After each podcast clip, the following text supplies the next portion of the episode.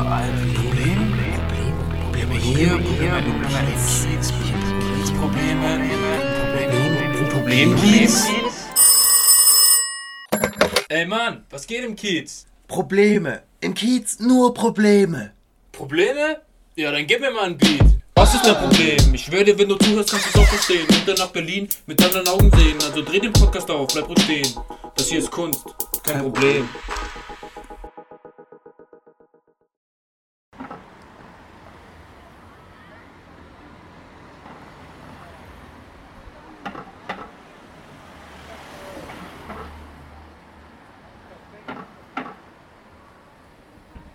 Also ich ähm, kann mich an ein Gespräch mit, mit einem Gewerbetreibenden erinnern, der erzählt hat, dass ähm, jemand vom Ordnungsamt tatsächlich zu ihm gesagt hat, wir werden dafür sorgen, dass du hier kein Gewerbe mehr hast. Und der irgendwie seine zweite, dritte Shisha-Bar eröffnet hat, weil irgendwann die Gäste nicht mehr gekommen sind, weil ständig geratzt wurde.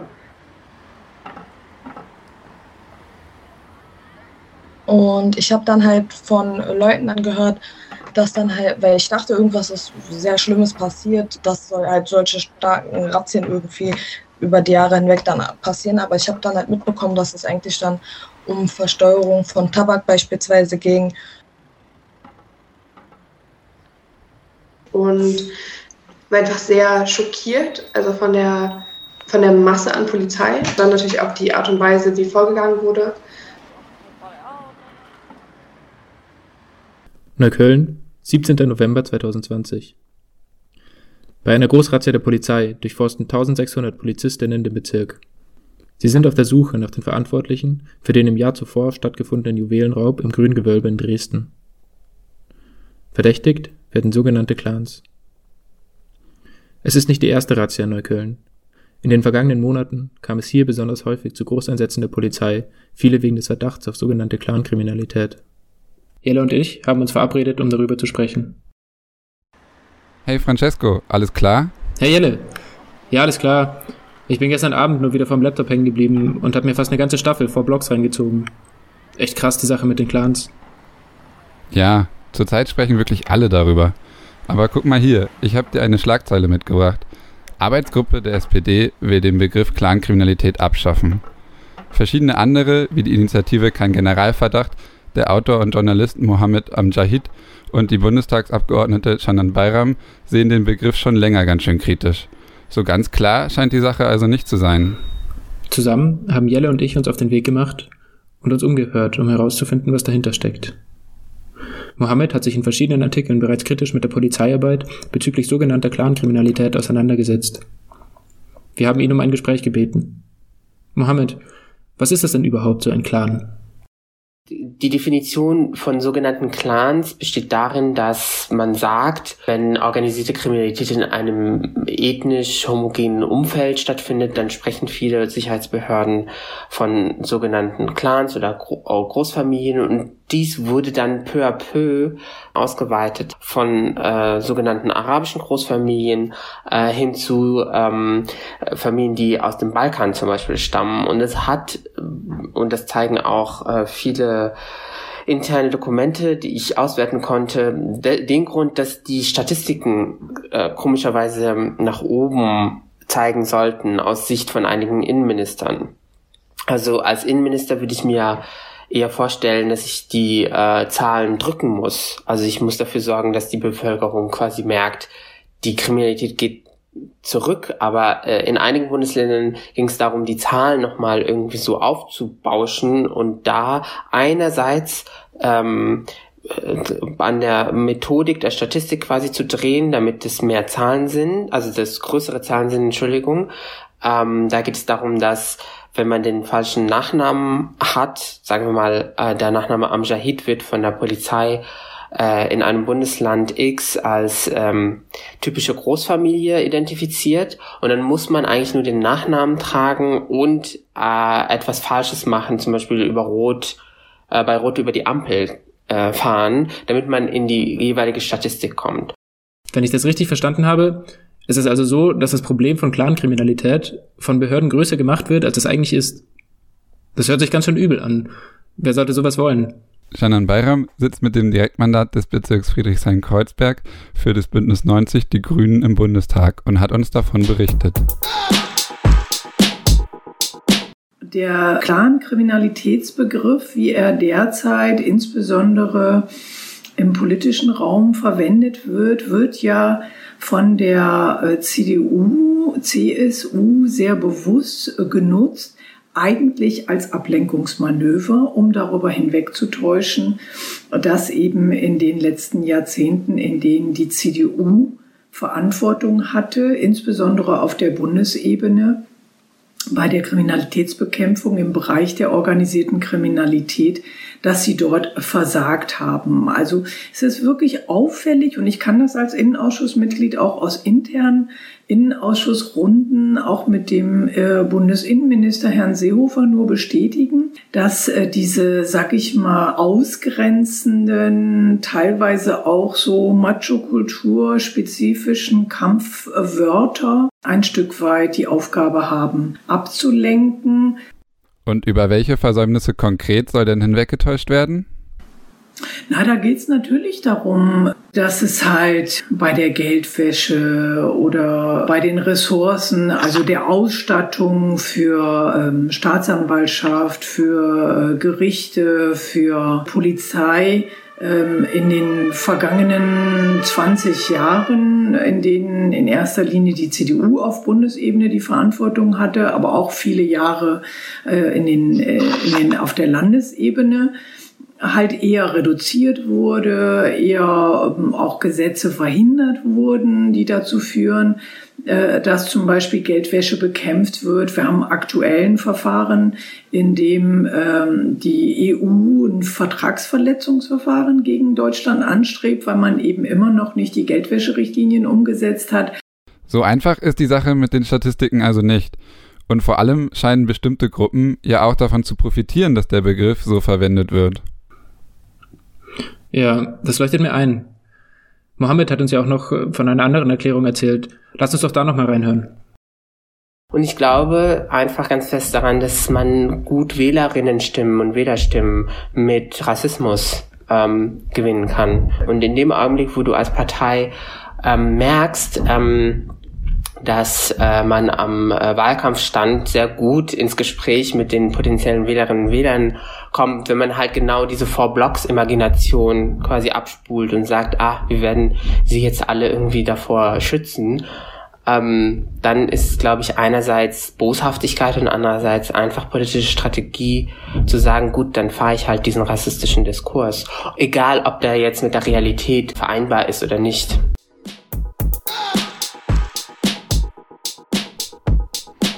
Frau Bayram, als Bundestagsabgeordnete haben Sie viele Einblicke in den parlamentarischen Alltag, die den meisten anderen verwehrt bleiben. Wie wird dort denn darüber gesprochen? Findet da auch dieser rassistische Diskurs statt? Das spiegelt sich in ganz vielen Bereichen äh, halt wieder, so diese Grundstimmung. Der eine schreit für, sag ich mal, den alten weißen deutschen Mann mit oder ohne Hundekrawatte, äh, der sich irgendwie bedroht fühlt und äh, die anderen äh, nehmen dann, sag ich mal, die armen Migranten in Schutz. Ich sag mal, jeder Migrant und jede Migrantin, die in Neukölln oder Kreuzberg will, die ist ja noch viel höher im Risiko, Opfer von Kriminalität zu werden, die aus dem organisierten Bereich ähm, tatsächlich auf deren Kosten zum Beispiel durch äh, Mieteinnahmen und sonst was ähm, wiederum ähm, Straftaten finanziert. Und die würden auch gerne geschützt werden wollen. Das ist ja so absurd, dass die äh, Konservativen einen Glauben machen wollen, dass sie jetzt irgendwie ihre eigenen Konservativen vor der organisierten Kriminalität schützen wollen. Aber es sind ja in erster Linie äh, die migrantischen Communities, äh, die in dieser Umgebung auch unter organisierter Kriminalität leiden. Während der Arbeit und der Recherchen haben Jelle und ich immer wieder diskutiert, was die verschiedenen Standpunkte der Debatte eigentlich genau sind. Jelle, also ich kann ja viel von der Kritik ganz gut nachvollziehen. Manchmal klingt es aber ein bisschen so, als würde man sagen, Clans sind eigentlich nur eine Erfindung und es gibt sie überhaupt nicht. Aber sowas wie der Einbruch ins Bodemuseum oder ins Grüne Gewölbe, das hat sich doch keiner ausgedacht. Das sind doch krasse Fälle von Kriminalität und dagegen muss man vorgehen. Dagegen sagt ja keiner was. Es geht nur, wie so oft, darum, wie dagegen vorgegangen wird. Frau Bayram hat das ganz gut formuliert. Hören wir uns das doch nochmal an. Die Frage, die sich stellt, ist natürlich, bräuchte es spezifische Betrachtungen für spezifische Problemlagen? Und da würde ich sagen, ja natürlich. Organisierte Kriminalität muss das Netzwerk im Griff haben. Ich sage mal, wenn es ein Netzwerk ist, was landsmannschaftlich organisiert ist, dann muss man es im Griff haben. Wenn es so eine gewisse Macho-Kultur hat, sollte man es im Griff haben. Wenn es halt so ist, dass Familienmitglieder oder die Familienbande genutzt werden, sollte das in Betracht genommen werden. Aber dafür brauche ich diesen albernen Begriff nicht. Und Mohammed sagt? Ich bin ja nicht äh, jemand, der jetzt äh, Realitäten negiert, sondern es gibt organisierte Kriminalität, die auch tatsächlich unter gewissen Gruppen stattfindet, wo man sagen könnte von außen, dass die einen ähnlichen familiären Background hat. Okay, also ich fasse nochmal zusammen. Dass es diese reale Gefahr von organisierter Kriminalität gibt, die von bestimmten Gruppen ausgeht und gegen die man vorgehen muss, das bestreitet keiner.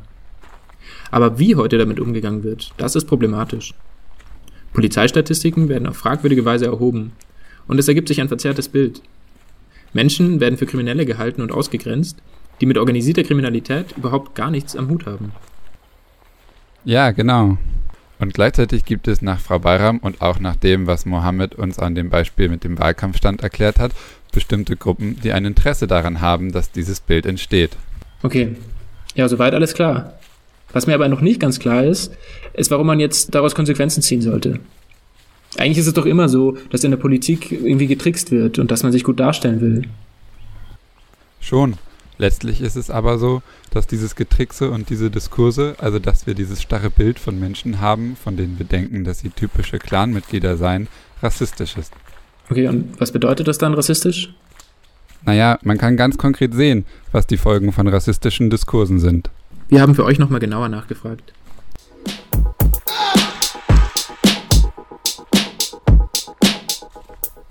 Frau Bayram, wie wirkt sich die Art, wie wir darüber reden und denken, auf Betroffene aus? dass halt gesagt wird, äh, regelmäßig auf meinem Weg zur Arbeit werde ich kontrolliert. Weil ich diesen Nachnamen habe, werde ich falsch eingeordnet. Mm, oder es wird halt gesagt, ähm, ich äh, habe mir nicht zu Schulden kommen lassen und dennoch stehe ich im Fokus äh, der Polizei. Und natürlich sage ich auch ganz ehrlich, als jemand, die jahrelang aus rechten Netzwerken bedroht wurde, wo mir jetzt vor ein paar Wochen wieder das Bundeskriminalamt gesagt hat, die Neuköllner Nazis, äh, da wurde äh, halt äh, ein Lokal äh, durchsucht. Dort wurden wieder Datenträger mit meinem Namen gefunden. Das heißt, ich bin eine gefährdete Person.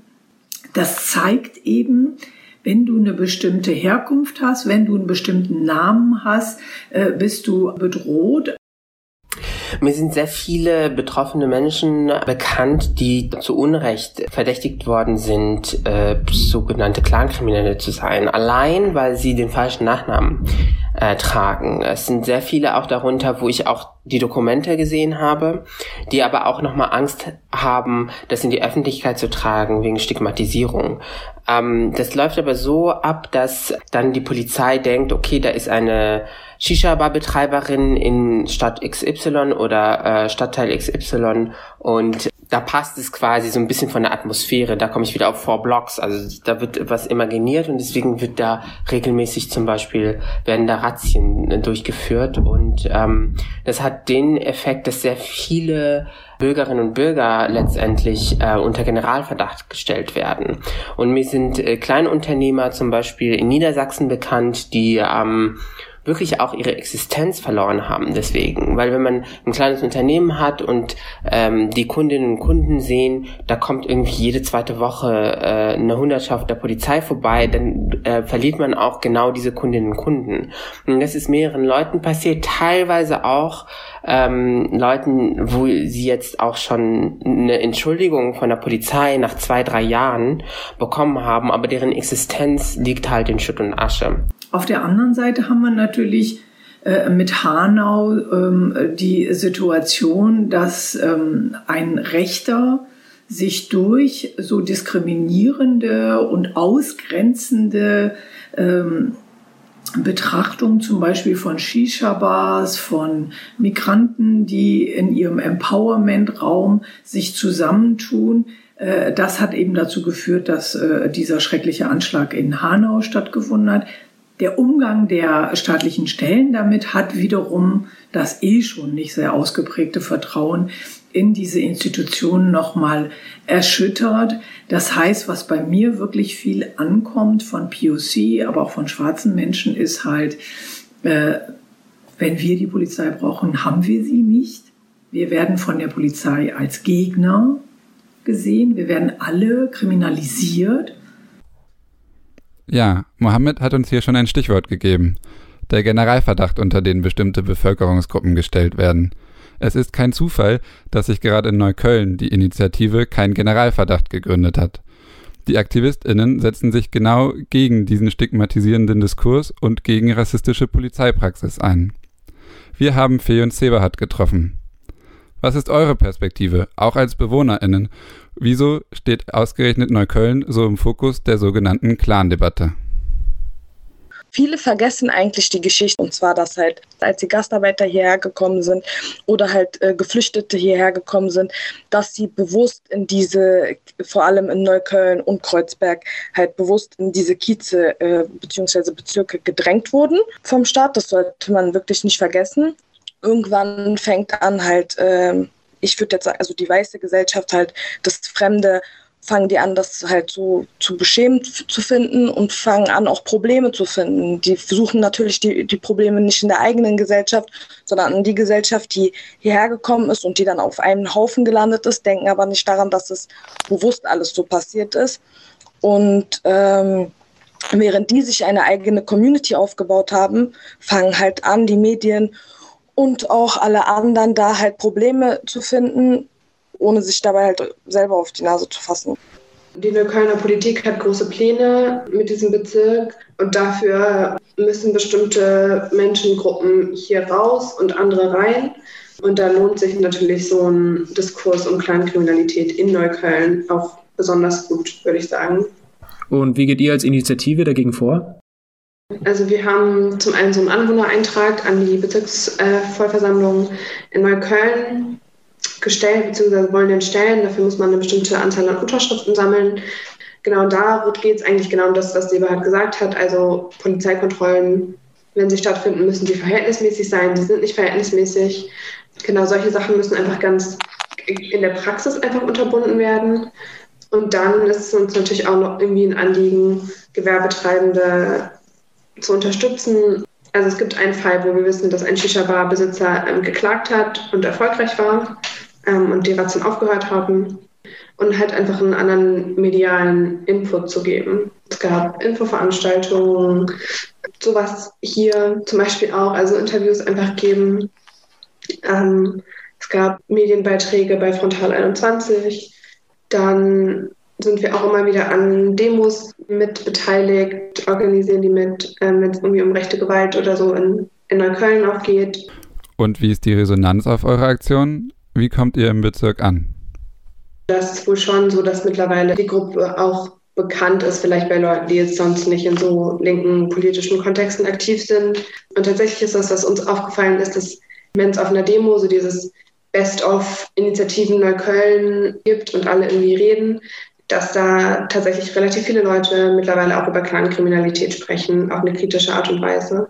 Das werten wir auch irgendwie so ein bisschen als einen Erfolg. Vielleicht auch, dass die Resonanz darauf hin, dass es, dass halt Leute sich auch hier unterstützt fühlen, die sich eigentlich vom Staat sonst nicht so unterstützt fühlen, sage ich mal. Also dass es halt so eine gewisse Solidarität schafft in Neukölln. Ja, Solidarität, ein großes Wort, ist ja vor allem zur Zeit auch in aller Munde, aber das hat ja auch gute Gründe. Wie schaffen wir es denn jetzt, gegen organisierte Kriminalität vorzugehen und trotzdem fair und solidarisch miteinander zu bleiben? Ähm, als polizeikritischer Journalist weiß ich auf jeden Fall, dass der Status quo und die Arbeitsweise, die jetzt aktuell ist bei der Polizei und seit Jahren eigentlich praktiziert wird, so nicht zielführend ist. Und so glaube ich, dass äh, man bei den Sicherheitsbehörden ganz am Anfang ehrlich Daten erheben sollte. Nochmal ganz kritisch auf die Methodik zu schauen, so wie es zum Beispiel in Bremen gemacht wurde. Ich glaube nicht, dass es da ideal läuft, aber im Vergleich zu anderen Bundesländern kann man da schon äh, gut beobachten, dass es äh, Sinn macht zu sagen, okay, ich gucke mir wirklich die Fälle von organisierter Kriminalität an. Und plötzlich kommt in der Statistik nicht bei raus, dass meine Stadt eine No-Go-Area ist und dass hier, keine Ahnung, 5000 Schwerstkriminelle rumlaufen. Und plötzlich hat man eine niedrige drei- oder zweistellige Zahl von Menschen, äh, von denen wirklich eine Gefahr ausgeht. Vielen Dank für das Gespräch. Das war Mohammed Amjahid. Vielen Dank auch an unsere anderen InterviewpartnerInnen, Janan Bayram und Fee und Seberhat von Kein Generalverdacht. Das war's von Was ist dein Problem, Kiez? In dieser Folge ging es um sogenannte Clankriminalität. Vielen Dank fürs Zuhören. Wir sind Jelle Himmler und Francesco Schneider-Eicke. Was ist dein Problem, Kiez? Eine Podcast-Serie von Studierenden der Humboldt-Universität zu Berlin in Zusammenarbeit mit dem Medieninnovationszentrum Babelsberg.